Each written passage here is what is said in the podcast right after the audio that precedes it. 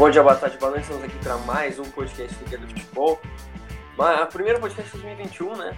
Estamos agora nos encaminhando para o terceiro ano de podcast. A gente começou no início de 2019. Aí viajamos, fizemos mudança, foi uma loucura. E nesses últimos tempos a gente estava gravando um pouco menos, mas agora tivemos uma pausa de ano novo, de Natal, né? Muita comemoração, mas sempre em casa com os devidos cuidados. Estamos aqui para gravar mais um podcast do do Futebol. Boa tarde, Vitor. Quais, quais, são agora teu, teus hot takes agora aqui do início de 2021 em relação ao futebol internacional? Porque, cara, coisas elas estão voltando ao normal nas ligas em, em, relação a resultados, mas ainda tem algumas coisas bem bizarras acontecendo. Né? Boa tarde, Rodrigo. Bom dia, boa tarde, boa noite a todos primeiramente um feliz ano novo aí. Que esse ano seja melhor, porque se for pior que ano passado, estamos estamos numa situação bem complicada. Mas enfim. É, assim, é, essa temporada tá, tá difícil de cravar qualquer coisa, né? Muitos jogos atropelados, um nível de futebol muito ruim, algumas surpresas nas principais ligas. Eu, em termos de hot take, eu estou preparado só para apontar um campeão diferente na Espanha. E olha lá, cara, que está muito imprevisível ainda. Praticamente todas, acho que todas as ligas são muito equilibradas, não tem ninguém disparando. É, talvez só na Espanha o Atlético de Madrid abriu uma vantagemzinha confortável, mas no geral o campeonato está bem equilibrado. E vamos lá, né? Vamos falar um pouco aí das nossas palpites das principais ligas europeias. E vamos ver quem vai acertar mais na final. Vamos lá, vamos lá. Cara, vai ser difícil alguém acertar todos, porque eu, eu tentei sair também um pouquinho do convencional, né? Para não ser sempre os mesmos de sempre, mas acho que vai acabar sendo de certa forma. Mas enfim, vamos começar, a gente vai fazer as top 6 ligas da Europa, né? Para falar um pouco dos nossos palpites. Começar pela Premier League, né? Que é a liga mais tradicional, a liga com mais times fortes e concorrentes e postulantes ao título nesse momento do campeonato, né? Hoje, a situação atual, acho que é legal dar esse, esse background aqui pro pessoal para saber como é que tá a situação. A gente está gravando no dia 7 de janeiro de 2021. O Liverpool é o líder com 33 pontos, o United tem também 33, mas um jogo a menos. Aí o Leicester tem 32, o Tottenham tem 29 com um jogo a menos. E aí também com 29 tem Manchester City, Southampton e Everton. Então a gente tem uma distância de 4 pontos entre o primeiro ao sétimo colocado, que é Liverpool e Everton. Everton que até chegou a brigar pelo título do campeonato em certo momento. Vitor, antes de eu dar meu palpite, tá, tá estranho, né? Porque aí vai lá, o Manchester United joga mal e vence, joga mal e perde. Aí o Leicester vai lá, engrena uma sequência e perde um jogo no King Power. Aí agora o Liverpool tá vivendo uma péssima fase. O Tottenham faz atuações ridículas com o Mourinho, mas segue lá, lá forte. Agora o Manchester City ensaiou também uma recuperação. Southampton tá tendo uma campanha muito surpreendente. Everton tava muito bem, agora perdeu mais o jogo, não sabemos se vai brigar ali, talvez por uma vaga Champions League ou pela Europa League. Cara, tá, tá estranho o que tá acontecendo ali na Premier League essa temporada, né? Muito estranho, cara, muito estranho. E, ou também, talvez, porque a gente se acostumou a ver campanhas históricas desde 2016 2017, né? É, 15 16 também foi histórico, mas por outros motivos, né? Mas 16 17 para cá foi o Chelsea do Conte avassalador, o, o, o, Manchester City do Guardiola duas vezes seguidas e o Liverpool ano passado. Então foram campanhas assim extraordinárias que o time já abria 10 pontos ali com 15, 20 rodadas e já praticamente é, garantiu o título. E agora voltou um pouco a ser aquela loucura que foi a Premier League durante um bom tempo, né? Principalmente ali é, pós Ferguson, é, final do Ferguson ali até o, o, o, início, até 2016 mais ou menos, que eram é, campeonatos terminando nas, nas, nas, últimas, nas últimas rodadas, decisão para a última rodada, igual, igual foi o, o Agüero em 2012, fazendo aquele gol é, na, no último lance. Então a Premier League voltou um pouco a ser essa, aquela loucura que foi durante um bom tempo. E, e apesar de eu achar ainda o Liverpool e o City um, um pouco acima dos, dos, demais, talvez até o Liverpool ainda um, um degrauzinho acima do City, porque é, oscila menos, né? Ou vinha oscilando menos nas últimas temporadas. É, foi um time que é muito bem treinado pelo Klopp, é um time que se conhece muito bem. Mas que vem jogando assim muito mal, cara, para falar a verdade. Tudo bem que teve o 7 a 0 contra o Crystal Palace, mas depois foram dois empates e uma derrota e muitos jogos ganhos no, na osmose. Parece que o time já sabia que ia ganhar, confiança muito alta e não se esforçava, entre aspas, tanto assim, é, não tinha tanta dificuldade é, no início, mas vem tendo nas últimas rodadas. Já são seis empates em 17 jogos. O, o City, por exemplo, o Liverpool venceu nove dos 17 jogos só, pouco mais da metade. Então, é um time que não está sobrando, como a gente esperava que, que sobraria, né? Esperava que, que fosse um time bem acima dos demais. E se a gente for olhando para baixo ali, como o Manchester City que está em quinto, mas o Manchester City outro dia estava em décimo primeiro. Não sei se você lembra, a gente falava sobre o pior início da história do, do Guardiola como técnico. O, o City é, empatou com o Leeds, é, empatou com o West, perdeu, tomou goleada do Leicester, perdeu pro Tottenham, mas vem agora embalando três vitórias seguidas e tem dois jogos a menos em relação ao Liverpool. Né? Então, na prática, o, o Manchester City pode ser é, o, o, líder se ganhar dois jogos, ou o United pode ser o líder se ganhar um jogo a menos. E o United começou a temporada muito mal, né? Você lembra que perdeu para o Crystal Palace, é o time que não estava vencendo em casa, mas agora embalou o Bruno Fernandes num nível assustador, assustador o nível que o, que o Bruno Fernandes está jogando. E é o time que vem tropeçando pouco, né? Tanto nas últimas cinco rodadas foram quatro vitórias e um empate. O um empate com o Leicester, que é o terceiro colocado, que vem fazendo outra grande campanha. Oscilou também, perdeu alguns jogos loucos, tomou goleadas, mas voltou a, a jogar bem, o Vade muito bem. E por fim, para fechar esse top 5, é, tem o Tottenham, né? E o Tottenham é, é curioso que a gente, eu, eu, mesmo critico muito o estilo de jogo do Mourinho, não por ser reativo, porque, pô, tem inúmeras formas de ganhar. Só que o, o, o Tottenham, em muitos momentos, joga um anti-futebol, cara. Isso é verdade. Assim, não, não, é sempre. Mas você não pode dar dois chutes a gol em um tempo contra o Crystal Palace, cara. Não pode. Você joga no Tottenham. Você é o Tottenham. Se você é o Aston Villa e, e dá dois chutes a gol contra o Crystal Palace, fora de casa, ganhando o jogo por 1x0, tudo bem. Mas você é o Tottenham. Você não pode ficar ter 30% de posse de bola e se acuar na, na defesa, como o Tottenham fez contra, contra o Crystal Palace, como o Tottenham fez contra o Manchester City, que tudo bem aí deu certo, mas contra o, o Liverpool não deu certo, perdeu pro Leicester também, se eu não me engano. Então, é, foi um time que deu uma, uma caída boa, mas venceu, né? A, a, última rodada e venceu bem o, o Leeds e tá na briga. Acho que por esse estilo de jogo que me incomoda um pouco, mas não só por, por me incomodar, mas é porque, cara, se você tem a bola, se você ataca, você tem mais chance de vencer, isso é estatística.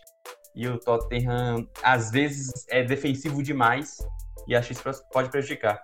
E só para encerrar mesmo, falando ali de Southampton, Aston Villa e, e Everton, estão na, aí em top 8. Grandes campanhas, né, cara? Todos na sua maneira. Mas o Everton começou muito bem, caiu, depois embalou uma sequência muito boa e perdeu o último jogo é, para o West Ham em casa. O, o Southampton, que é, uma, é, um, é um caso assim extraordinário, né? De um time que toma 9 a 0 em casa, mantém o técnico e depois faz a campanha surreal desde então, fazendo, é um dos melhores times da, da Premier League desde aquela derrota para o Leicester e agora venceu o Liverpool. Então, eu acho que, não, obviamente, eu não vejo eles disputando o título, mas só para destacar essa grande campanha e pode sim brigar para a Europa League. Né? Pode, pode, com certeza pode. Eu confesso que eu tô bem na dúvida aqui de escolher um campeão, mas uh, eu, eu vou por muita eliminação, sabe? Porque eu acho que, por exemplo, Uh, eu acho que o Everton e o Southampton têm que ser descartados, não tem muito como eles serem campeões, a não ser que seja um Leicester 2.0, que eu acho que não vai acontecer. Até porque o Leicester, a grande qualidade do Leicester foi manter né, no topo, porque o Leicester ficou próximo na vice-colocação, terceiro lugar no máximo o campeonato inteiro. Então não acho que vai acontecer isso com eles. E se for ter um Leicester 2.0, vai ser o próprio Leicester, né? Exato, exatamente. Exatamente. O Manchester City, eu acho que tem bastante potencial. Para mim, vai ser um dos que mais vai brigar pelo título, justo pela, por essa arrancada que eles estão tendo agora. Ao lado do Liverpool, o time que menos perdeu, né? Foram três vitórias consecutivas agora. Eles perderam só duas vezes no campeonato. Mas eu não acho que vai ser o City. O Tottenham, eu acho que esse antijogo do Mourinho talvez funcione para um mata-mata, mas não vai funcionar para o campeonato inteiro. A sequência de jogos ruins foram uma sequência bem longa, acho que quatro jogos sem vitória na Premier League. Eu não acho que eles vão se sustentar nessa base, apesar de ter um jogo a menos. O Leicester, eu, cara, eu torço muito pro Leicester, mas eu tenho que ser realista que é um time que às vezes simplesmente vai lá e joga uma partida horrorosa e perde. E às vezes ganha por um gol cagado, coisa acontece. E essa temporada tá acontecendo bastante. Então eu não vejo muito futuro. Eu acho que se pegar é uma. muito irregular o Leicester, né, cara? É muito irregular, cara. E se pegar uma Champions League, uma vaguinha na Champions League, tá, tá ótimo já, porque temporada passada nem isso conseguiram, né? Eles basicamente. Eles basicamente entregaram a vaga na última rodada. Ficaram entregando por, sei lá, seis rodadas consecutivas, até conseguiram entregar na última rodada. Então eu não creio que eles vão que eles vão ser campeões. O Manchester United eu também não creio que vai ser campeão, porque eu acho que é um time também muito irregular. O trabalho do Solskjaer já foi questionado diversas vezes, então acaba sobrando o Liverpool. Apesar da sequência ruim, que eles estiveram perdendo por Southampton, empatando contra o Newcastle e contra o West Bromwich, que são jogos os três que tu tem que ganhar para tu tentar ser campeão. Só que essa, essa temporada ela tá sendo muito atípica, né? Porque como tu bem falou, não tem nenhum time disparado. Numa temporada normal, uma, esses três jogos contra o Liverpool poderiam ser cruciais para não ser mais campeão. Mas eu acho que não vai ser isso que vai acontecer. Eu acho que o Liverpool vai ser campeão justo pela consolidação do trabalho do Jurgen Klopp. Eu acho que tu manter um técnico, tu já fica à frente de quase todo mundo, né? Apesar de, por exemplo, United tem o Solskjaer há algum tempo, mas não é um trabalho sólido. O Tottenham tem o Mourinho desde essa temporada, desde a temporada passada. O Manchester City agora acho que tem capacidade para brigar pelo título. Seria se eu tivesse que arriscar em outro time seria o Manchester City, mas eu acho que eles vão ficar ainda para trás. E eu acho que o Liverpool ele tem um retrospecto muito bom recentemente em várias competições. Eu acho que vai brigar pelos títulos novamente, como brigou nas últimas temporadas. É um time que já é acostumado agora a ser campeão depois de ganhar a Premier League e a Champions League. E eu acho que talvez o que pese para o Liverpool, para talvez um eventual tropeço e não ser campeão, são as lesões, né? Que as lesões têm afetado bastante nessa última temporada. Mas eu acho que, até pelo, pelo que o Liverpool já nos mostrou nas últimas duas temporadas, eu acho que é uma aposta segura. Assim. Mas se vai ser campeão, não sei. Mas se eu tivesse que, a, que apostar, eu colocaria o Liverpool campeão e se não fosse o Liverpool Manchester City. Mas acho muito difícil de sair dos dois. Ah, eu também não vejo saindo dos dois, mas meu palpite é o Manchester City. Acho que o time encaixou, o Ben Dias está fazendo uma diferença muito grande. É, e você ainda está sem Agüero, que pode ser importante no, em, em algum momento. O Cancelo jogando muita bola, o De Bruyne bem também. Gundogan muito bem também. É, então, é, eu vou de Manchester City, o Liverpool vice, Manchester United terceiro, e aí a quarta colocação eu acho que ele está em aberto. E aí a gente pode conversar sobre isso. Vamos, vamos lá então. Uh, Vitor, tu quer fazer mais alguma consideração? Só falar da, do fiasco que está sendo a campanha do Chelsea, né? Coisa horrível, Péssima né? campanha, 21 gols sofridos em, até agora. É, tem já os 17 jogos, por exemplo, tem dois jogos a mais que o Aston Villa, que está em oitavo. É, um jogo a mais que o, que o Everton, dois a mais que o City. Pode ficar já a 10 pontos da liderança, caso o, o dele.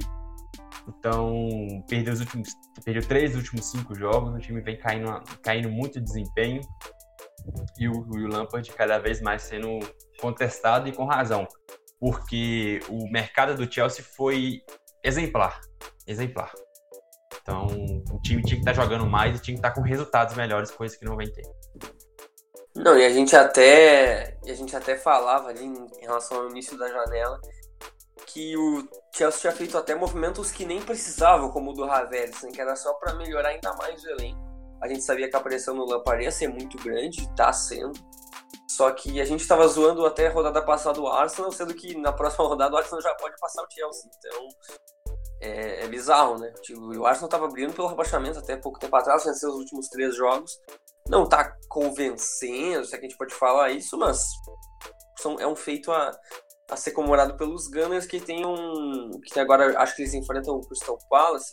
Então eles têm um, um espaço ainda para talvez melhorar na competição. Mas o Chelsea que tá fazendo é bem feio. Mas eu destaco outra coisa também, cara, a campanha pífia do Wolverhampton. O Wolverhampton tava Muito brigando, mal, né?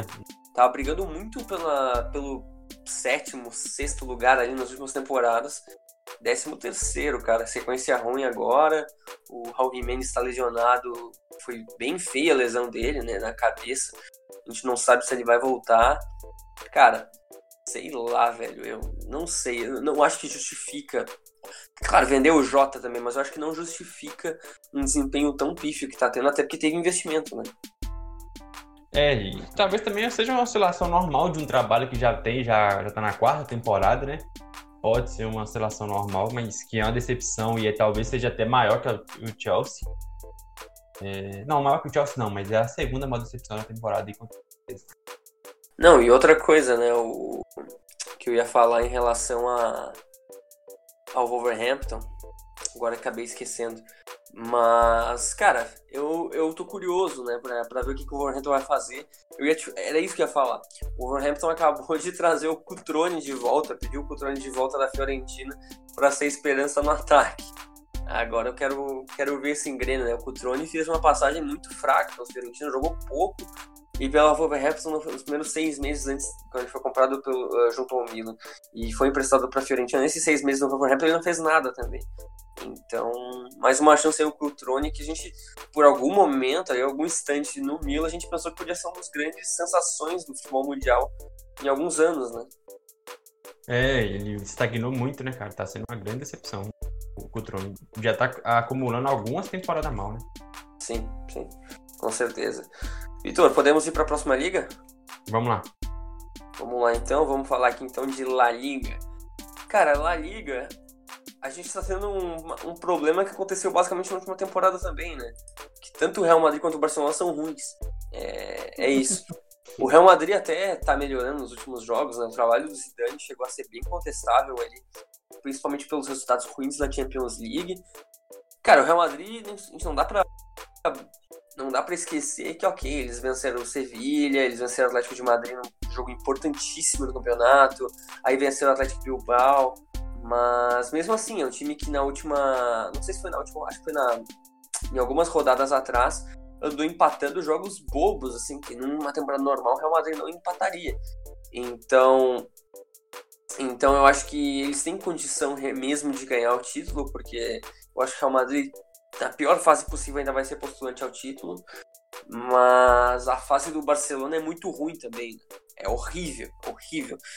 E por mais que a gente possa ver talvez uma um, um rendimento um pouco melhor de alguns jogadores, agora o Messi está tendo excelentes atuações ultimamente, né? Parece que ele realmente voltou ao seu nível que, que é o nível normal né, de Lionel Messi eu acho muito difícil que o Barcelona recupere a ponto de, de, ser campeão, né? Porque já são quatro derrotas na competição, já tá sete pontos atrás do Atlético de Madrid, que tem dois jogos a menos.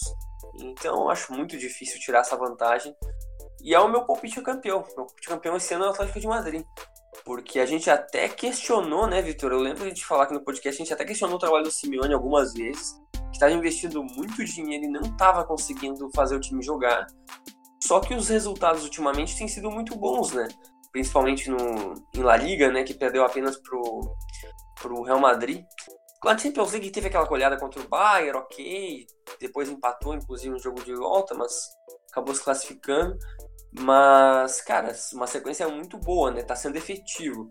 E eu acho que é um, um grande candidato, né? Tem um elenco bom, tem um elenco muito forte, que tem algumas peças especificamente que eu acho que, que podem render mais e podem levar esse time a, ao troféu de campeão.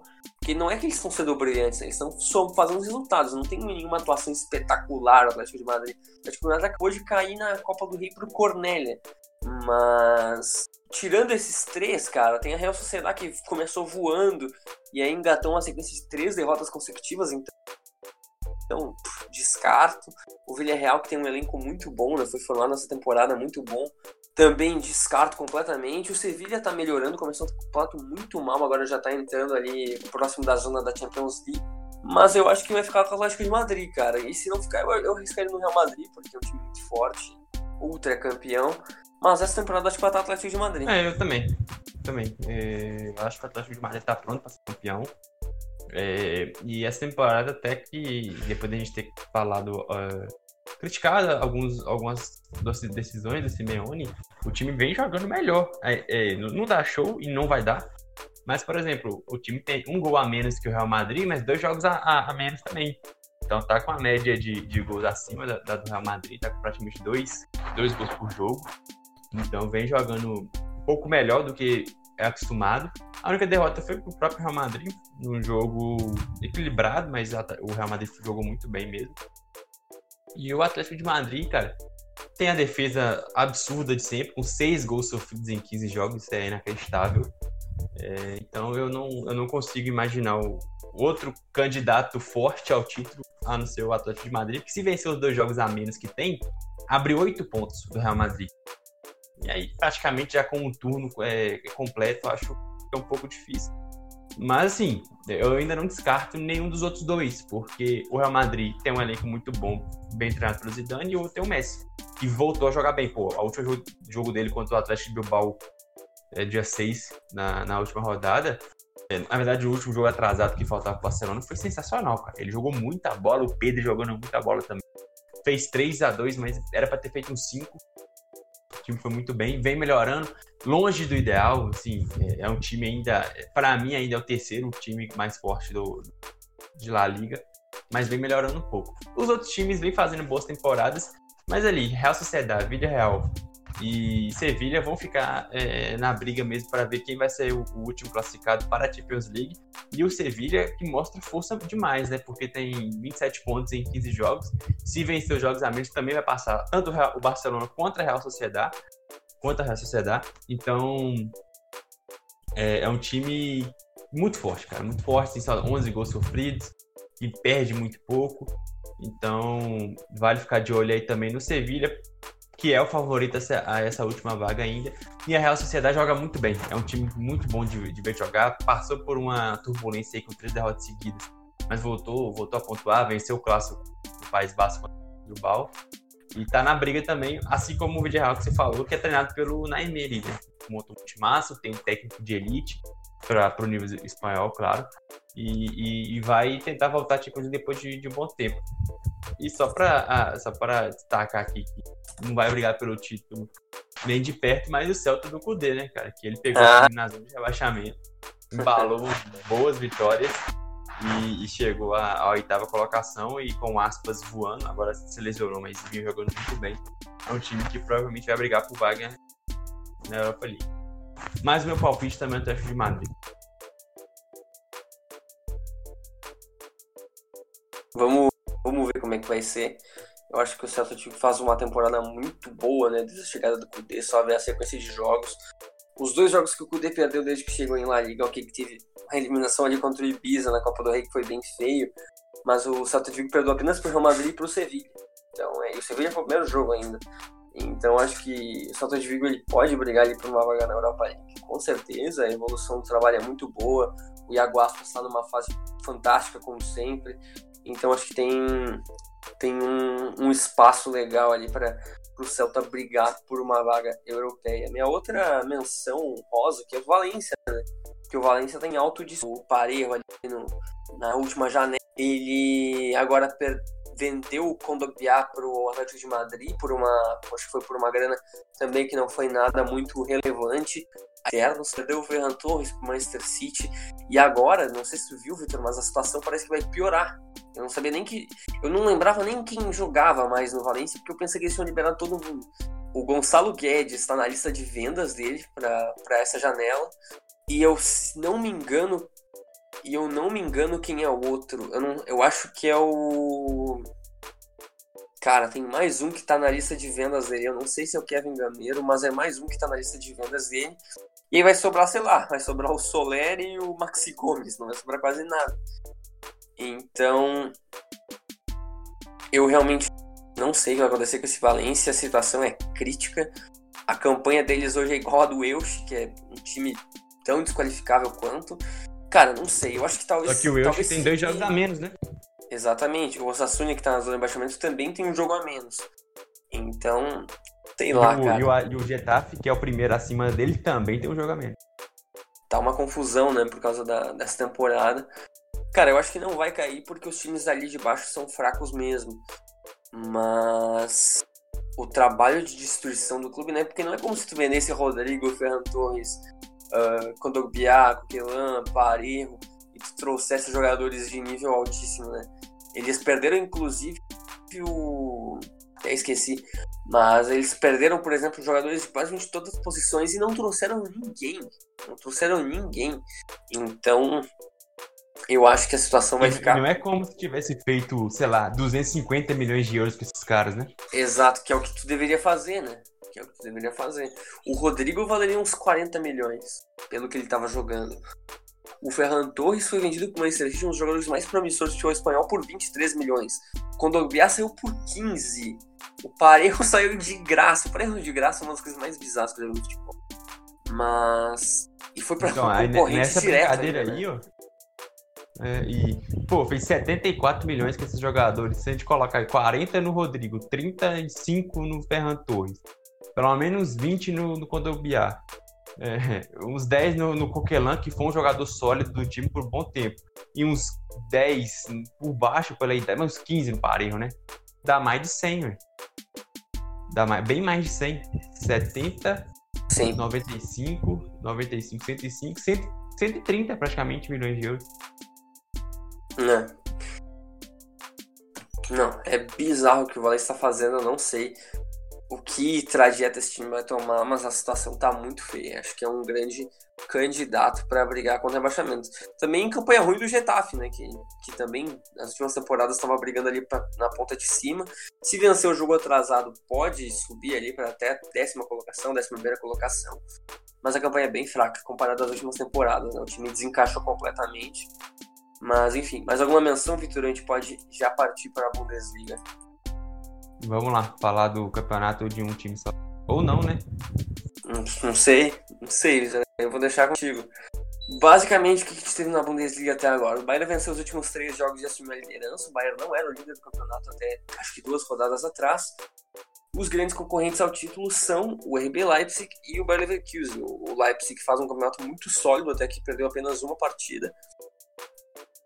O Leverkusen, por sua vez, estava muito bem, só que aí perdeu para o Bayern. Estava invicto, era um dos últimos times invictos da, da Bundesliga. Perdeu para o Bayern de virada, inclusive, num jogo que parecia que não ia perder. Agora perdeu para o Frankfurt e já caiu na tabela. Minha projeção, o Bayern vai ser campeão. que dúvida. Mas, mas cara, não tem o que fazer. Tipo assim, a defesa do Leipzig tem, sofreu nove gols, é muito sólido. Mas o ataque tem praticamente metade do número de gols que o Bayern fez. Então não adianta nada. O Bayern vai seguir enchendo saco, sacolas de gol, né? Essa temporada parecia ser tão estranha porque o Bayern empatou com o Werder Bremen, empatou com o Union Berlim. Pô, parecia que alguma revolução estava acontecendo.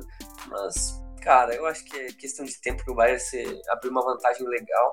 Apesar de eu achar que o Leverkusen faz um campeonato muito bom, os jovens do Leverkusen são muito bons, né? Só que a gente viu do Havertz foi pro Chelsea agora e o Wirtz, que tá jogando uma, um bolão também. O Borussia é uma decepção, né? Eu acho que todo campeonato a gente espera que o Borussia seja ao menos vice-campeão e nem isso está sendo. Então, eu acho que é uma um momento triste, né, para os torcedores que inclusive levaram 5 a 1 do de Stuttgart, perderam para o Union Berlim, resultados desse desse nível, mas eu acho que sempre pode brigar ali pelo pelo acho, acho que ainda pega uma Champions League. Mas quais são suas considerações, Vitor? O que, que tu acha que vai acontecer nesse campeonato de um time só? Bom, eu acho também que o, que o Bayern vai vencer. É... Só que é, é curioso porque é, vem da, talvez a melhor temporada da história do clube. E já no final da, do primeiro turno, o time assumiu a liderança só agora, praticamente, né? E, e porque o, o Leverkusen perdeu as últimas duas partidas. E o Bayern, é, é, ele não é nem a primeira, segunda, terceira, quarta, quinta, sexta. É a sétima melhor defesa do, da, do campeonato. O time que tomou goleada do Hoffenheim, tomou muitos gols do, do Hertha Berlim também. Time que vem com a, uma solidez defensiva muito ruim. Na verdade, não é sólida, né?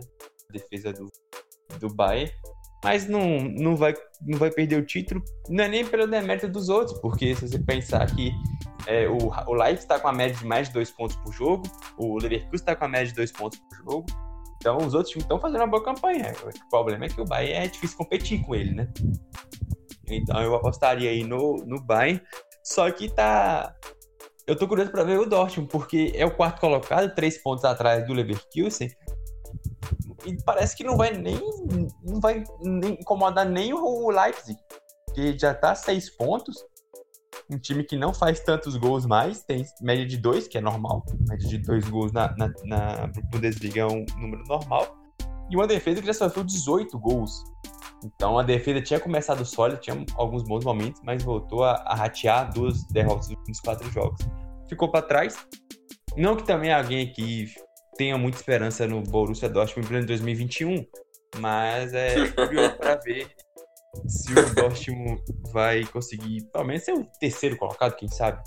E só para destacar aqui a ótima campanha do União Berlim, que é o quinto colocado, só duas derrotas, um, um ataque de 29 gols marcados, e a, e a campanha ruim do Mönchengladbach, né? Que é o sétimo colocado, o time que foi para Champions League na última temporada, que venceu só um dos últimos cinco jogos.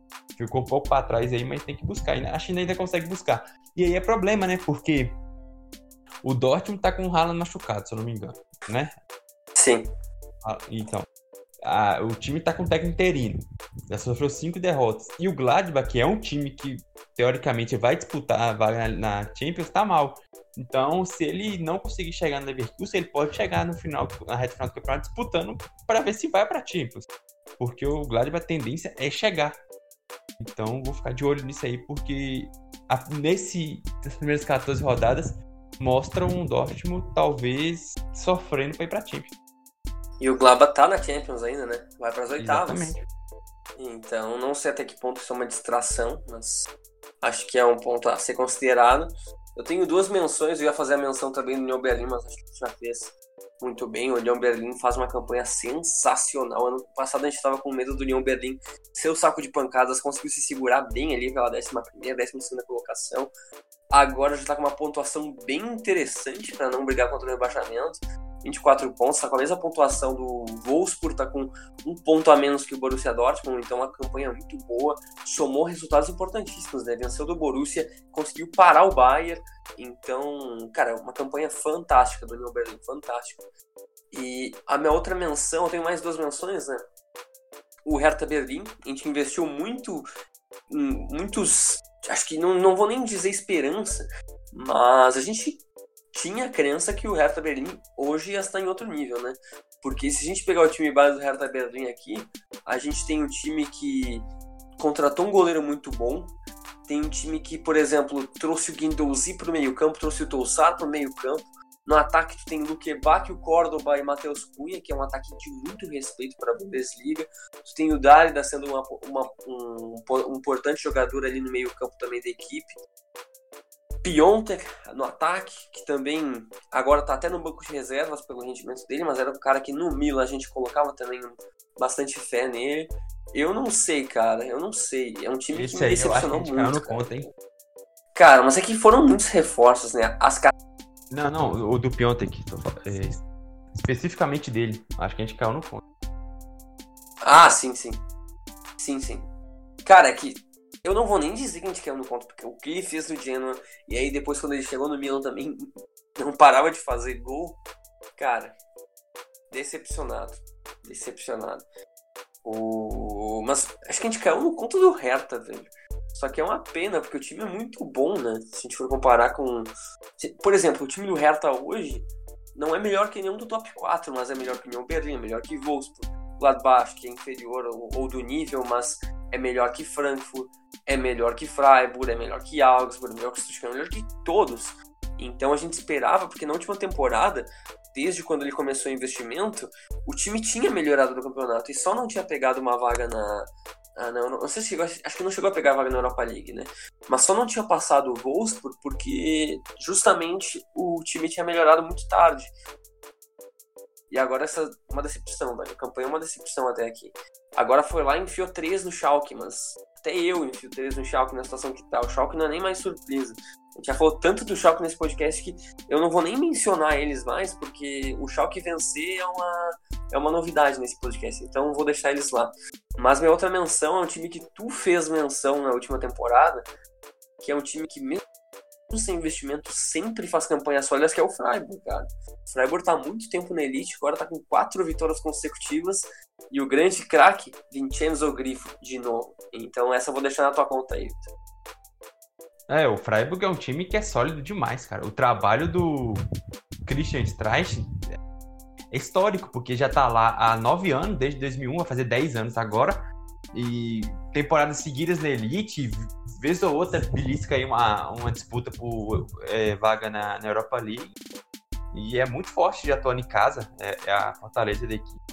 Nessa temporada já é, não tá tão bem, é, é, tá na metade da tabela como, como visitante, como mandante mas a tendência é, é, melhorar um pouco o nível. E assim, se mantiver o, o nível que está como visitante, três vitórias e dois empates em sete jogos, se bobear, vai, tipo, vai brigar por Wagner na Europa League, cara. Porque a tendência é melhorar em casa, que é um time que historicamente é bom em casa. Então é um trabalho muito sólido, cara, muito sólido. Então eu, eu admiro o Freiburg pelas dificuldades, pelo o nível de investimento e por enfrentar times que assim, eu tenho várias críticas à Bundesliga, mas você tem um time que é acima dos outros, aí você tem ali dois que estão no segundo escalão, que é o Leipzig e o Dortmund, depois você tem mais dois que sempre estão lá em cima, que é o Leverkusen e o Gladbach, claramente com muito mais investimento, com muito mais força, com muitos jogadores melhores, com muito, muito mais dinheiro. Aí depois você ainda tem uma, uma, uma segunda, um quarto escalão com Wolfsburg, com a Eintracht Frankfurt, com agora o Hertha voltou a entrar nesse, nesse bolo, o Hoffenheim, o próprio Schalke, que agora tá nessa... Que o Schalke tem dinheiro, cara. O Schalke não tá ali por problemas financeiros só, né? É, tá, tá, tá com problemas financeiros, mas é um time que tem capacidade de investir. Então, você tem, já, tem mais cinco times acima do Freiburg, ainda você tem o Stuttgart e o Werder, que vem fazendo temporadas ruins, mas são grandes papo de top 10 da história do futebol alemão. E só aí que vem mais Bielefeld, Kohl, é, Augsburg, Freiburg, União Berlim. E o Freiburg tá aí sempre, porque esses times como União Berlim, como o Kohl, como o Augsburg, também tá um tempinho, mas esses times vão variando. Bielefeld cai direto, vão variando. E o Freiburg não, fica, fica, fica. Então, assim, eu, eu admiro muito o, o trabalho do Freiburg e provavelmente vai passar mais a temporada sem grande sofrimento e quem sabe brigar com vaga na, na Liga Europa. E isso que a gente está falando de um Freiburg que não briga contra time pequeno para, entre aspas, não cair, porque o Freiburg costuma ficar no meio da tabela. Mas tu vai ver os times que caem, olha os times que jogam o playoff, Werder Bremen jogou playoff, Wolfsburg jogou playoff, Hamburgo jogou um bilhão de playoffs, então não, são times tradicionais, são times tradicionais. E o Freiburg sempre fica lá. Sim, falei, falei. Duas vezes foi, né? Foi contra o Braunschweig contra outro time que eu agora esqueci. Mas o, o, só quero, o Stuttgart quero destacar uma coisa rápida. Sim, o Stuttgart caiu duas vezes. Hannover tá na segunda divisão ainda, né? Que é um time tradicional. Sim, tradicional. E aqui, só pra te falar, ó, o, o Freiburg foi o, o, o, oitavo na última temporada. Foi o décimo terceiro na, na 18-19, mas assim, é, bem acima do, dos, dos rebaixados. E e ficou ali, não ficou abaixo dessa terceira, foi a pior posição dele no campeonato todo, praticamente. Aí em 17, 18, aí que sofreu um pouco mais, foi o 15. 16, 17 foi o sétimo colocado. Tá vendo? Então, basicamente sofreu um ano nos últimos cinco. Você procurar aí também tem, tem campeonato, tem outros, outros anos disputando, sonhando ao menos com vaga nas competições europeias. Ô, Vitor, só pega essa aqui, a sequência do Vincenzo Grifo na, na Bundesliga nos últimos jogos. Contra o, o Augsburg, fez gol. Contra o Gladbach, fez gol. Contra o, contra o Arminia Bielefeld, fez gol. Contra o Schalke, deu assistência. Contra o Hertha, fez gol e deu assistência. E contra o Hoffenheim, fez gol. Que foi lei do ex, inclusive. É uma sequência absurda de Vincenzo Grifo que hoje, no ranking da Bundesliga pelo SofaScore, que é o site que a gente costuma usar para ver umas estatísticas um pouco mais avançadas, né? Hoje o Vincenzo Grifo no top dos melhores jogadores, vendo por mínimo de atuação e tal, ele tá com 7.35 e tá no encostando no top 10 dos melhores jogadores da Bundesliga, então. Porque claro, né, a competição depois é Haaland, Lewandowski, Me fala que é um décimo, por favor. Thomas Miller. Então uma temporada é o Max Cruz. Patrocinado aqui desde sempre. Desde sempre, desde sempre. Então, cara, que loucura, que loucura é a Bundesliga. Vitor, mais alguma menção ou bora ir pra Itália? Vamos pra Itália aí, que a Itália tá. Promete, hein? Ou não. Ou não, exato. Esse é o meu medo. Então, a gente tá gravando justamente um dia depois do Milan perder a primeira partida no, na Série A, né? Um depois dia não, de dois dias depois. Dez meses, depois, praticamente. Exato, perdeu em março, né? Tanto que o último podcast foi exatamente sobre isso, né? Que a gente falou dos. Não, não foi o último, foi o penúltimo podcast. A gente falou dos melhores times de 2020. E o Milan tava lá na tua lista. E, cara, o Milan perdeu a primeira na, na Série A, um dos últimos times que estava invicto ainda na elite do, das grandes ligas europeias. E a Inter também perdeu, teve sorte nisso, né? Que a Inter estava numa, numa fase muito boa, em crescente, vencendo né? vários jogos consecutivos, perdeu para a Sampdoria com gol do Candreva e do Keita Balde, duas leis do ex. O... A Inter também está bem próxima, tá com um ponto atrás do Milan. Aí temos Roma, né, que também agora tem uma sequência de vitórias, venceu quatro dos últimos cinco jogos na competição, perdeu apenas para o Atalanta, que está com 33 pontos, que aí eu já acho mais difícil o título, porque não tem um elenco tão bom assim quanto, quanto o próprio Inter, como o próprio Milan, Juventus eu nem, nem falo. A Juventus tem 30 pontos, 7 pontos atrás do Milan, só que com um jogo a menos, então pode encurtar a diferença para 4 pontos. Só que eu penso que se a Juventus perdesse, a Juventus ia ter 7 e o Milan ia ter 40. Então eu acho que ia, cara, ia quase ceifar as chances da Juventus, ao menos por enquanto, no campeonato. Calma. Não, eu acho que, cara, eu acho que 13 pontos ia ser vergonhoso se o Milan deixasse escapar. Aí em quinto temos Sassuolo, sexto o Napoli, sétimo Atalanta, que agora tá melhorando, mas começou o campeonato muito mal. Eu acho que a partir daí, depois para baixo, Lazio para baixo, acho que não tem nem mais competição. Mas enfim. Vamos lá, Vitor. Eu acho que a Juventus vai ser campeão de novo. Infelizmente, eu, cara, eu já cansei, sabe? É tipo Borussia Dortmund, assim, eu não vou mais dizer que vai ser campeão porque não vai ser campeão. E, cara, quantas vezes a gente já não pensou, tipo, pô, é o Napoli, agora é o Napoli. Aí não, aí vai lá e contrata Higuaín aí. Aí tu fica, não, pô, essa temporada a Inter tá bem, né? Agora, na, por exemplo, na última, na penúltima, a Inter tava melhor. Aí tu, pô, não, a Inter tem muita chance. Aí vai lá. Na última temporada a gente, a gente teve, Cara, não sei se tu lembra disso, mas chegou um momento que a gente ficou torcendo pra Lazio, cara. Tipo, por muitas rodadas torcendo pra Lazio, pra Lazio ganhar. Lazio. Então, essa é a fase que a gente chegou até chegar ao ponto que a Lazio ficou em quarto e aí a Atalanta ficou mais em cima, a Inter ficou mais em cima.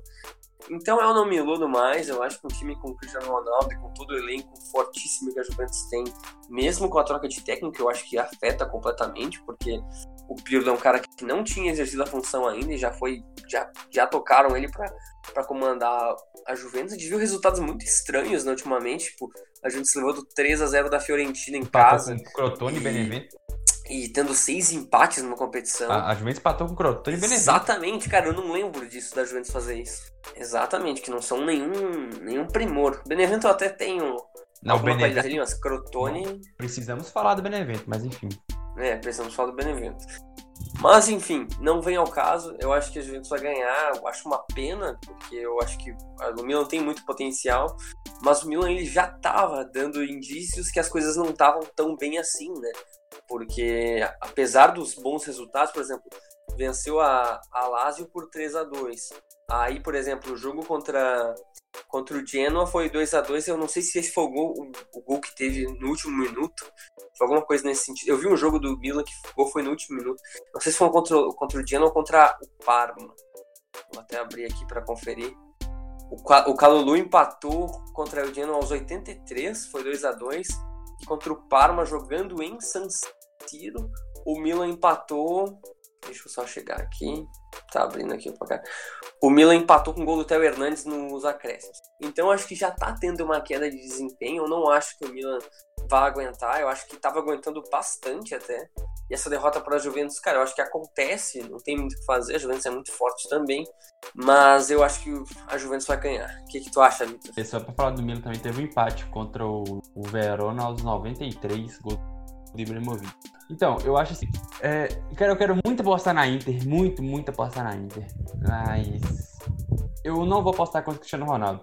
Eu, eu não confio na Juventus mais, é um time que sofre muito, vem sofrendo muito, muito mesmo. É, não convém, deve ter tido umas 3, 4 no máximo jogando de verdade bem. Então é um time que vem com um desempenho muito abaixo. Só que eu não consigo apostar contra o Cristiano Ronaldo, porque ele vai achar ali, já tem 12, 13 gols, sei lá, no campeonato. Vai terminar aí com 35 e vai, vai dar o título para Juventus. Só que é o seguinte, de fato tem campeonato. Tem campeonato. É, eu acho que está em aberto. Eu acho que tanto a Inter quanto o Milan tem chance. Eu, eu creio mais na Inter. Acho mais pronta. O, o Lukaku, assim, tá no nível surreal. Surreal o nível do Lukaku.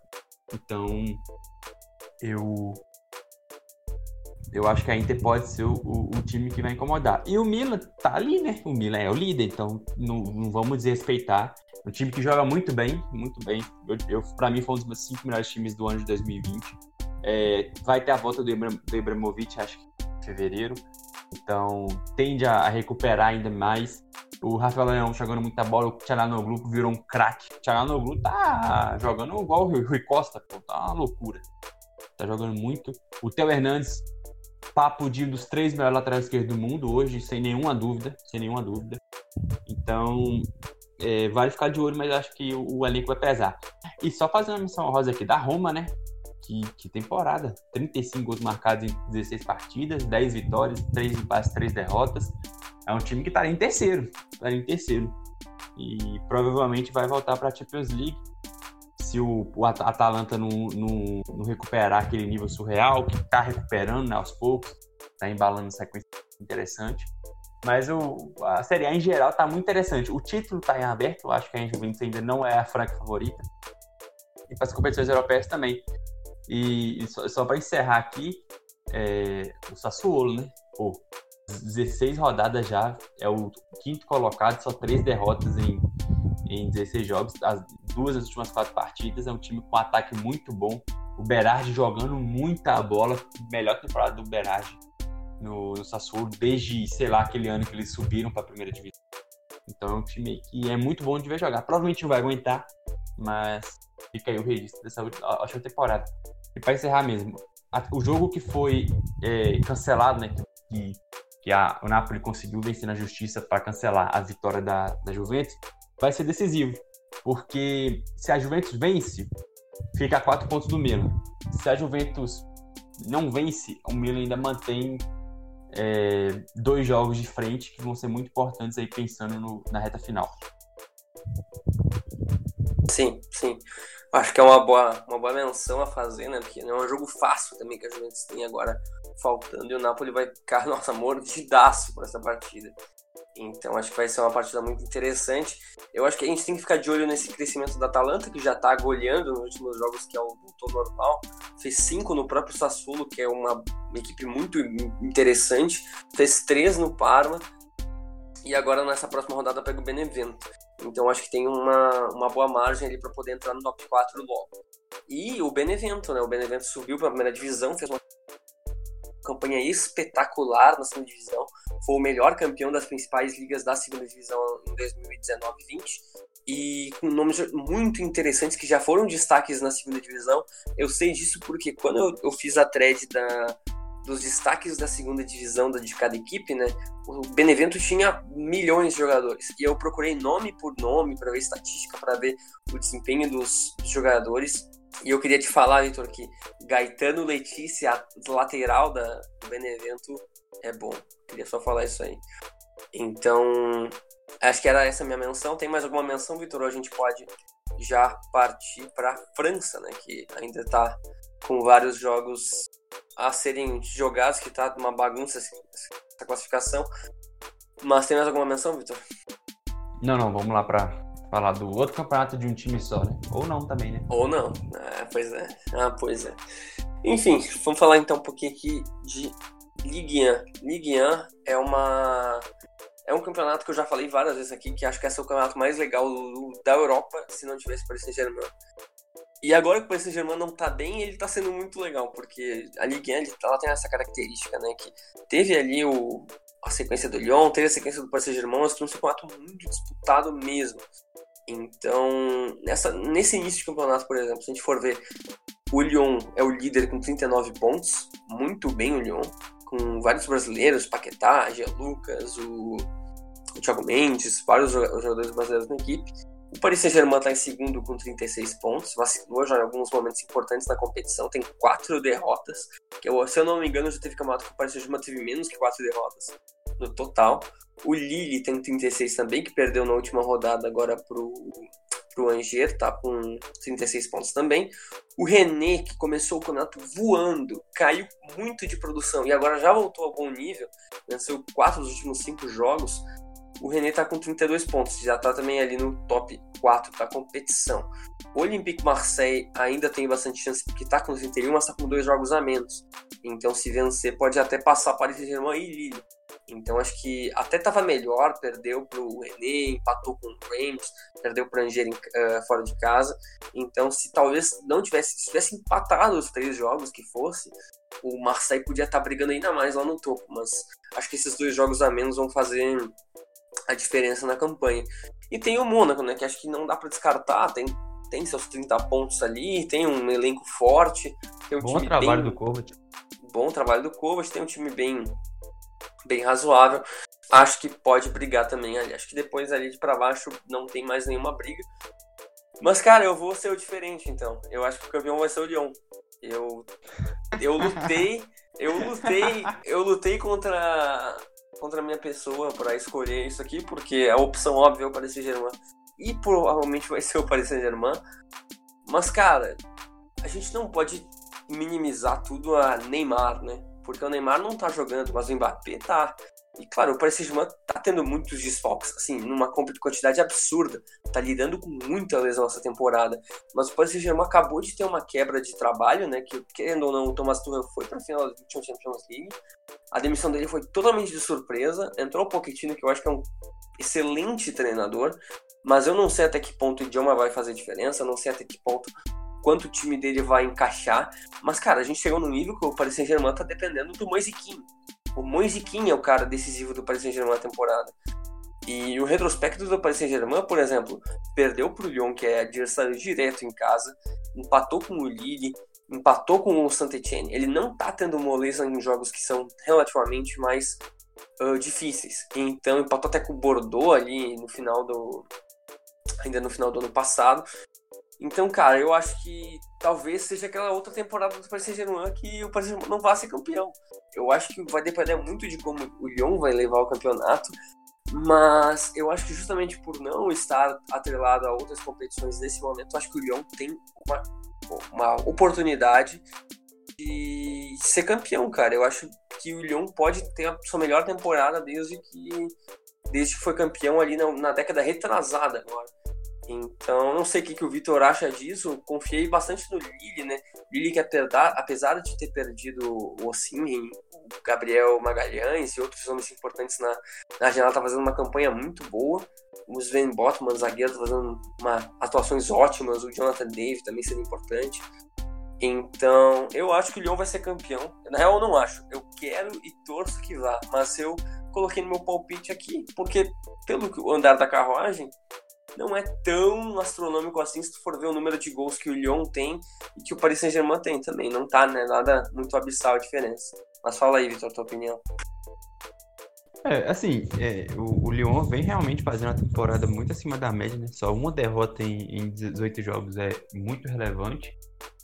Mas o, o Lyon vai sofrer um pouco com a queda de desempenho de alguns jogadores que estão voando muito, porque para manter é, a liderança, tem que manter esse nível absurdo de Paquetá, esse nível absurdo de Depay, é, esses caras que tem que manter um nível que talvez não tenha uma oscilação em algum momento do campeonato e eles não têm muitas opções. Por exemplo, você não. O Paris Saint-Germain você tem Mbappé, Di Maria, Neymar, Icardi, Kim, Verratti, etc, etc. E coisa que o Lyon não vai ter. E o Lyon ainda pode perder o Depay nessa janela de transferência, né? Que quase foi o Barcelona na última temporada. E pode ser que ele saia agora para não perder ele de graça no, meio do ano.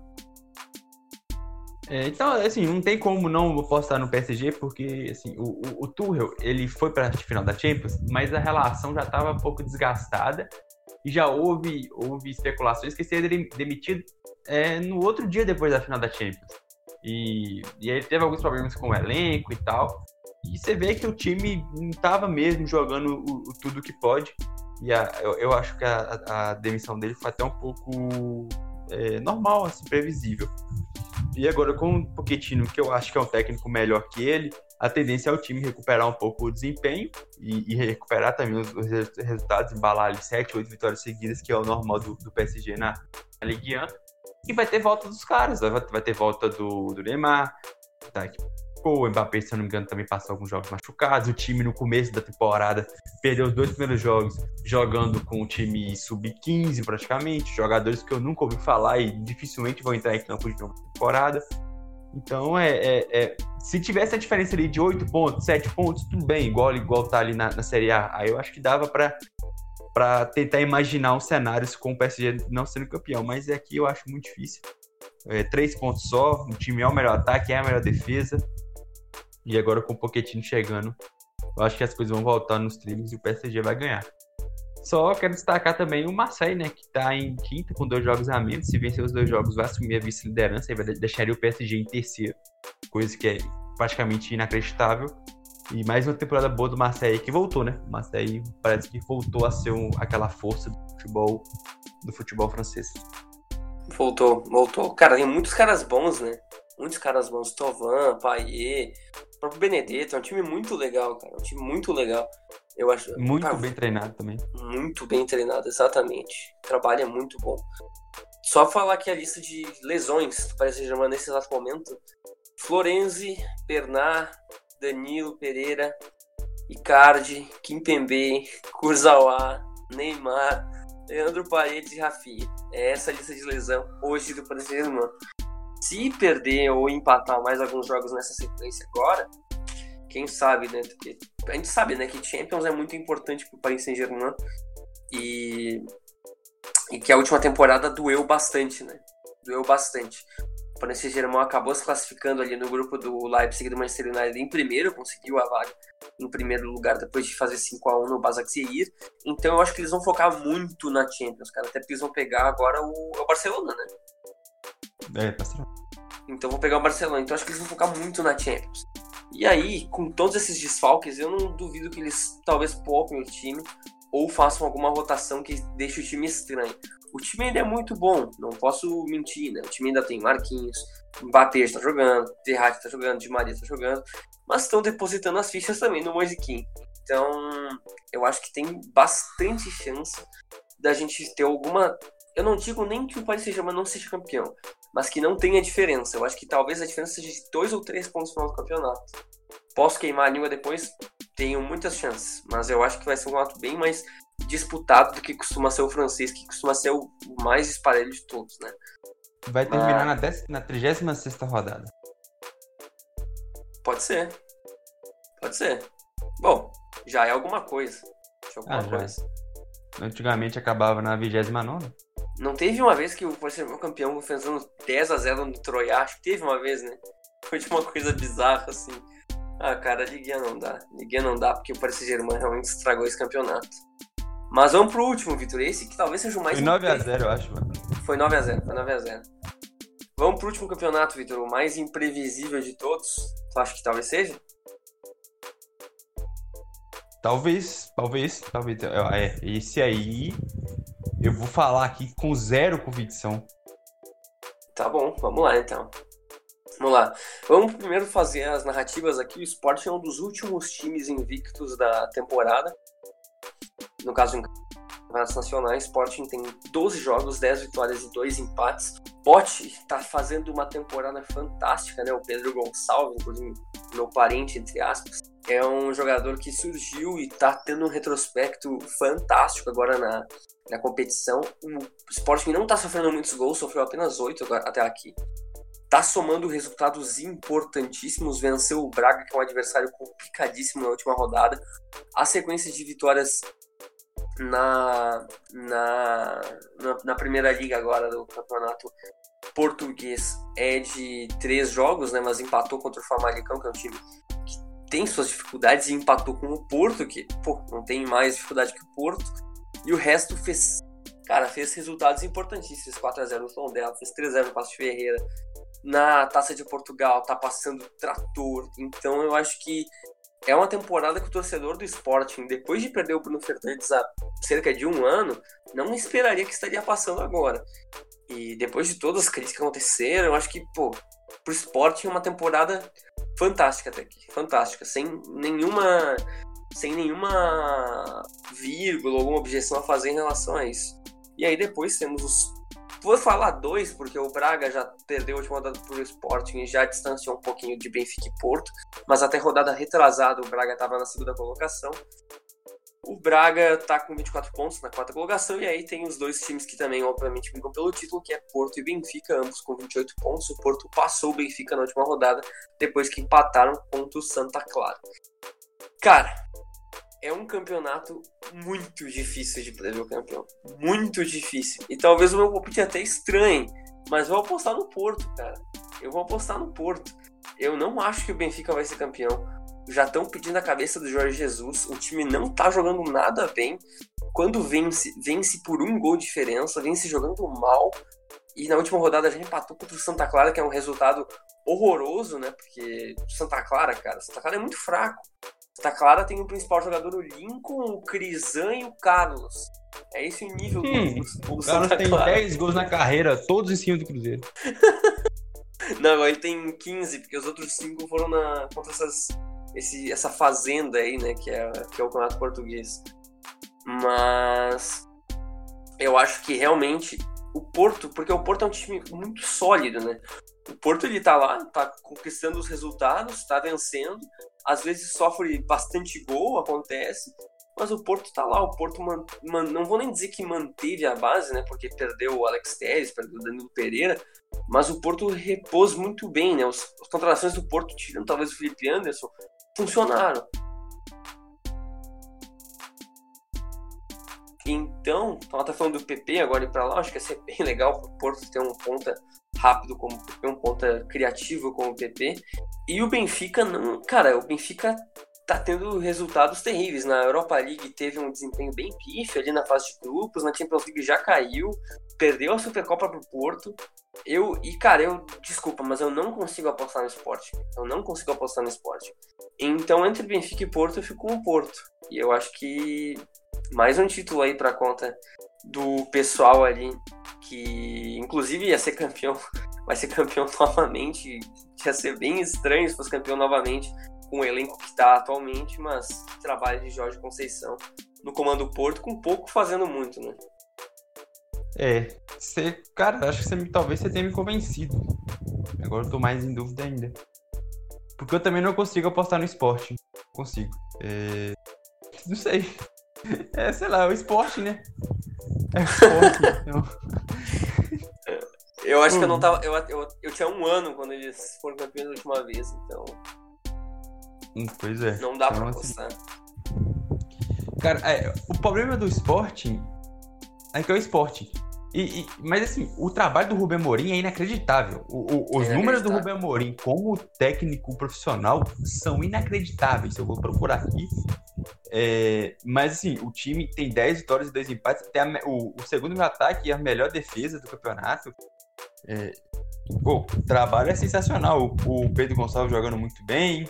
Os jogadores jovens, o Nuno Bendes é, sendo, sendo importante tal. O Porto se reencontrou depois de um início bem complicado, né? Viu times abrir vantagem na liderança, mas agora se recuperou, já vem de seis vitórias ou cinco vitórias seguidas. É, tem o melhor ataque do campeonato, o Corona jogando muito, o Luiz Gia jogando bem. O trabalho de Sérgio Conceição é, pô, é histórico, já é um dos melhores trabalhos do, do Porto aí no século. E olha que o Porto nesse século ganhou muito. E o Benfica é a grande decepção, né? Eu falei no, no, no, preview do Campeonato Português que eu não imaginava o Benfica não sendo um campeão português. Porque é um elenco muito melhor que todos os outros. E, mas vem muito mal, o desempenho também caiu bastante. O, o Cebolinha, por enquanto, é uma grande decepção no, no Benfica. O, o Darwin Nunes vem jogando bem, o, Dev, O Hotmich também vem jogando bem. Mas assim, é, o Pizzi caiu muito de rendimento, está até sendo cogitado para ser negociado. É, tanto que, por exemplo, no top 10 do, do, dos melhores ratings do campeonato aqui pelo, pelo SofaScore não tem ninguém, sabe? O primeiro é só o Gabriel Pires em 12 segundo. Então, o, o, time mostra como o desempenho do time vem caindo bastante. Dito tudo isso, eu. Ah, cara. Eu acho que eu vou postar no Benfica, até que fosse uma zica, vai. Vou falar também se eu errado, não, não. Pode ser. Vou, vou, vou ter que passar, porque é, o time é Pode é muito ser. melhor. Não, cara, eu acho, eu acho que sim. A gente conversava, não sei se tu lembra disso, mas a gente conversava que, cara. mas, cara, acho que a temporada passada já era melhor que os outros. Agora tá já bem era, melhor, já mas já era já bem melhor também. A temporada passada a diferença era tipo: o Benfica era um time nota para Portugal, nota 8,5, o Porto era tipo 6. E aí, de tipo, de times que costumam brigar pelo título. Cara, o Porto foi campeão porque o Benfica tropeçou em si mesmo. O Benfica tropeçou em si mesmo. Aí, ok, o Porto no final das últimas rodadas engrenou uma sequência legal. Mas o Porto também estava tropeçando. E o Benfica tropeçou em si mesmo. Eu acho que é o que vai acontecer de novo. Tipo, a gente tem uns jogadores jogando bem no Benfica, como o Rafa Silva, mas meio que para por aí. Não tem mais muita gente. O, Cebolinha joga fora de posição e tá jogando mal. Não tá buscando jogo, não tá sendo criativo. Vi alguns jogos. Ele tá realmente apagado. Aí tu gastou uma grana no Altschmidt, que também não tá fazendo a diferença.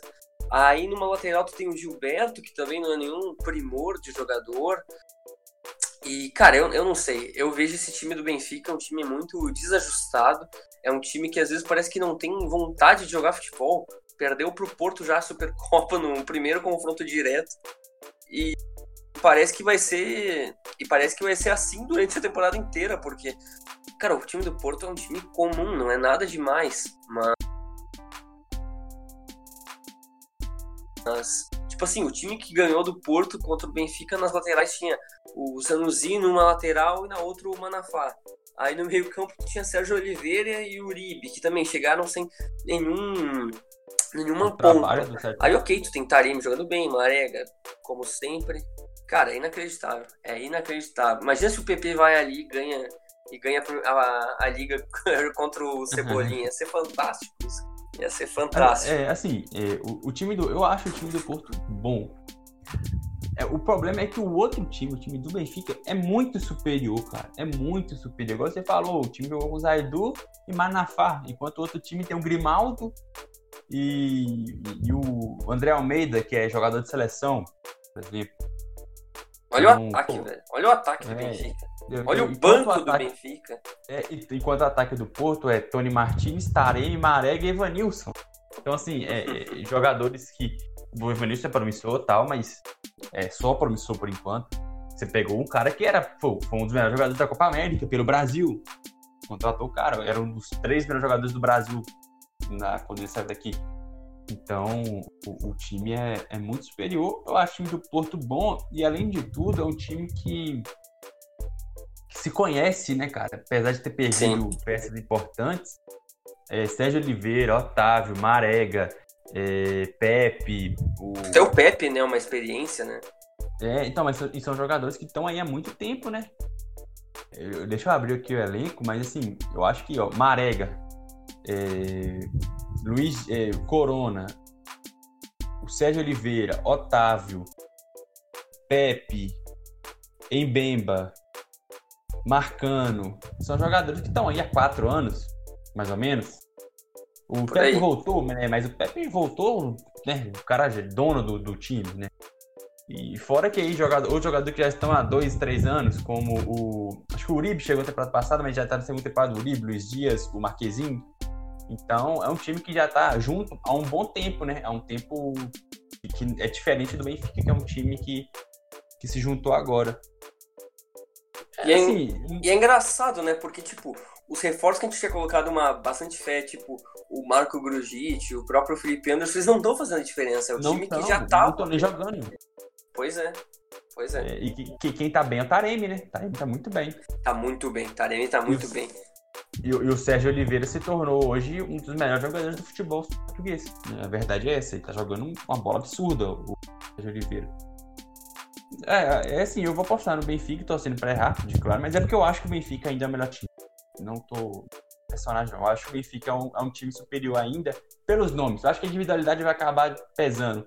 Agora, se pinta um PP nessa mesma temporada, né? Se não perde. Porque Marega e Otávio estão em reta de final de contrato, né? Então pode ser que saiam. Mas se um dos dois fica e vem o PP, que aí é um, é um acréscimo, né?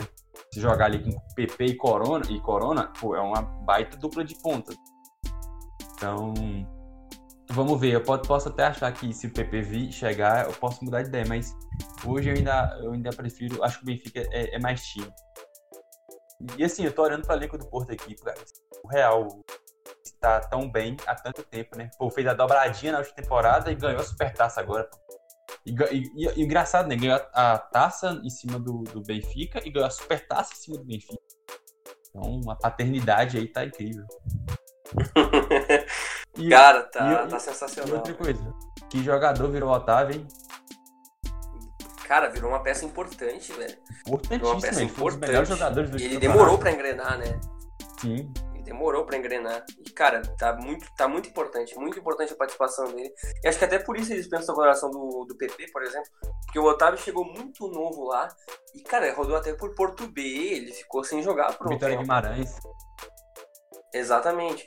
Então, talvez contratar o PP, que é um jogador já mais velho, de 23 anos, mesmo se ele demorar uma, duas temporadas para render, com 25, 26 anos, ele ainda pode ser um jogador muito importante. Né? Ele tem 23 anos e é um jogador de, de um nível, de uma, de uma característica que, cara, ele pega, dribla, ele é um, ele é um velocista, ele é um jogador que ele não cansa, ele joga literalmente todos os jogos do Grêmio. Então, eu acho que para ele talvez seja até mais fácil ir para o Porto nessa situação do que o Everton foi para o Benfica totalmente pressionado a ganhar um título, né? Então, eu acho que até pelo time do Porto já tá mais encaixado, é muito mais fácil entrar no time encaixado, entrando no segundo tempo, começando aos poucos a titular, do que tu já chegar e virar titular absoluto, né? Então, eu acho que se ele for, que parece que vai ir, eu não sei nos moldes do contrato, estão falando de de 15 milhões de euros agora e manter uma parte do passe aqui com o Grêmio para diminuir um pouco o valor, acho que é bem interessante para os dois lados. É, eu só, só tenho uma coisa diferente do, do Otávio, que é o seguinte, o Otávio custou 2,5 milhões de euros. Então, Sim. a paciência com um cara desse é muito maior, que veio mais novo também. E 15 milhões de euros para times portugueses ainda é muita grana. Por mais que o Benfica desbanjou, não é normal um time gastar tanto. Então, eu acho que o PP vai chegar um pouco pressionado por isso. Apesar dessa situação bem diferente do Everton, porque, assim, eu acho que nem os próprios torcedores do Porto imaginavam que o time seria campeão. Assim. Sim. Porque o Benfica é, era o favoritaço para ganhar o título. eu acho que ninguém, ninguém discutia isso, entendeu? Então já tá, tá sonhando bem aqui o Porto. E só pra falar do Otávio de novo aqui, na última temporada, é, ele jogou 31 dos 34 jogos. E dos 31 dos, dos jogos que ele jogou, ele foi titular em 29. Cara, é muito relevante. A peça fundamental. Ele tem 164 jogos pelo Porto. Olha isso. Eu acho que a única coisa que, que tende um pouco pro Porto negativamente agora é que os destaques eles não são mais tão vendíveis, né? Se a gente for ver em relação a, a valor os caras eles não têm mais, por exemplo, tu vai ver, eles não são mais tão novos. Se tu for ver o próprio Sérgio é, quem, Oliveira, quem, ver o próprio Marega. Exato. e até o Alex Telles, né? Que nem era é. mais tão novo. Exatamente. Quem tem, ó, o Otávio ainda pode render aí uns 20 milhões de euros, dependendo, tipo, se renovar contrato para ser vendido. O Corona, talvez, né? Que tá muito valorizado, né? O Luiz Dias tem 23 ainda, tenta ter um tempo. E aí vai pra molecada, né? Fábio Ferreira, Romário Baró, é, o Diogo Leite. Talvez isso. E pode pintar a grana do Vitinha, né? Que foi com a opção de compra lá pro Sim, exatamente. Exatamente. Pode pintar isso.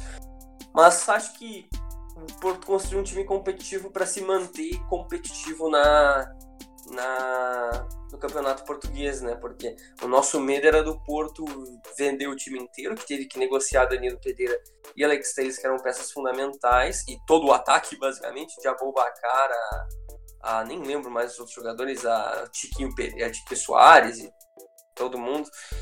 E, cara, querendo. Zé Luiz, exatamente. Na última, na, na penúltima ela tinha perdido o Brahimi já. Então, cara, o, o, o, Porto ele pensou, cara, eu vou contratar uns caras aqui que eles não vão ter um poder de revenda tão grande como o próprio Luiz Dias, como o próprio Taremi, como o próprio o próprio Zaidu Zanussi. E eu vou deixar esses caras jogar pra gente tentar ganhar jogos. E é o que eles estão fazendo, né? Então acho que é, é melhor nesse sentido porque depois tu consegue colocar mais espaço para os jovens portugueses entrar no entrar com o decorrer das partidas e serem valorizados assim. Porque acho que também colocar só a gurizada para abrigar o time contra o Benfica também não dá. Então acho que foi uma estratégia muito bem feita para um time que está passando apuros financeiros. Né? É, e a gente tem que lembrar que o, o Porto, né? O Porto joga para ganhar título, não é para vender jogador a venda de jogador eventualmente acontece. Por exemplo, se você tiver três caras ali de 15 milhões de euros, já dá um alívio financeiro melhor. E você ganhar o título é o que importa no final das contas. É lógico que a gente sabe que não é o Barcelona e o Real Madrid que vende aí 2 bilhões de reais de camisa de estádio, mas o Porto tá aí pra ganhar título, cara. Entendeu? Então, enquanto tiver ganhando título aí, já teve. Sim. Já deu uma, uma, um respiro agora nessa janela, né? Contratou muito, é pouco em comparação da, das vendas. Só falando aqui do Sérgio Conceição, cara, ele tem 186 jogos, só 28 derrotas pelo Porto, 15% de derrota. Já conquistou 4 títulos. E o Rubem Amorim, que eu tava falando com você, ele tem 45 jogos como técnico, perdeu 6 jogos. Isso é absurdo. Isso é absurdo. O Braga e, e Sport em 33 vitórias e 6 empates. E bom trabalho do Braga também, né, com o Carvalhal. Bom trabalho do Braga bom, também. Bom trabalho. O Braga uma boa base. né, cara? o Braga virou. E perdeu o trincão, né? Perdeu, é, exatamente. Então acho que bah, bem legal o trabalho do Braga. Nós estamos cheio de brasileiro de Galeno a Fran Sérgio. Outra coisa que eu quero só falar pra gente acabar, que a gente especulava que o Benfica podia ser campeão de Europa League. Era isso. Lembra ah, que a gente ah, cogitava? Não, não, vai. não vai. Não vai. A gente cogitava, também que a gente falava, cara, campeão português é pouco pra esse time. A gente acha que vai chegar bem na Champions League e se não chegar bem, vai brigar pelo título da Europa League. A gente falava né? exatamente isso. Eu vi papo de semi de Champions League. Acabou não rolando. Acabou não rolando. É, não vai, acho que não vai rolar nem se faz de grupo, Mas... pelo visto. Pois, é, pois é. Enfim, Vitor, mais alguma menção, hein? Não, não acho que é só isso mesmo. É demos nossos só, vamos só repassar aqui. É, Bayern, Atlético, PSG, Manchester City, Juventus e Benfica aqui. Eu coloquei na hora da Premier League, eu coloquei Liverpool, La Liga Atlético de Madrid, Bundesliga Bayern, Série A Juventus, Liga Lyon, Liga Nossa Porto. Essa foi a minha sequência. Fechamos aí então, Vitor. Quer dar tuas menções aí do Plus, do Guia Normal, que, cara, threads em andamento e threads boas em andamento. Pois é, começamos ano com tudo aqui no, no, nos perfis. Dá uma olhada lá no Guia do Futebol Plus sobre história, fotos antigas, é, coisas que você talvez nem se lembrava da, do futebol. Estamos, estamos produzindo bem por lá. E o, o Guia do Futebol, que a gente tá on fire lá, tá um conteúdo muito, muito grande, muitos tweets todos os dias. Estamos com a thread de jogadores que estão em final de contrato, né, com seis meses de contrato é, na, no futebol europeu, então pode, ser, pode assinar pré-contrato de qualquer time. É uma thread bem extensa, né, tem muitos tweets para rolar por lá. Então fique de olho, fique de olho que estamos ativos. No mais, agradecer a todos que ouviram até aqui e até a próxima. Então é isso, pessoal. Muito obrigado a todos que ouviram o podcast até aqui. Estamos disponíveis sempre no Spotify, SoundCloud, Deezer, Google Podcast, Castbox e diversos outros agregadores de podcast. Só nos procurar lá, Guia do Futebol 8 acho. Arroba o do Futebol no Twitter. Estamos batendo metas diárias de engajamento, de tweets ali com vocês. Postamos threads todos os dias, notícias todos os dias. A gente posta times da semana. Pô, várias coisas muito legais que a gente está postando por ali. Tá muito legal o conteúdo mesmo. E no Plus, pô, direto fotos históricas, fotos marcantes, né? Que a gente, pô, nem lembrava disso. Que, que legal. Tá bem legal ali o Plus também. Então era isso, pessoal. Agradecer a todos até aqui e até a próxima.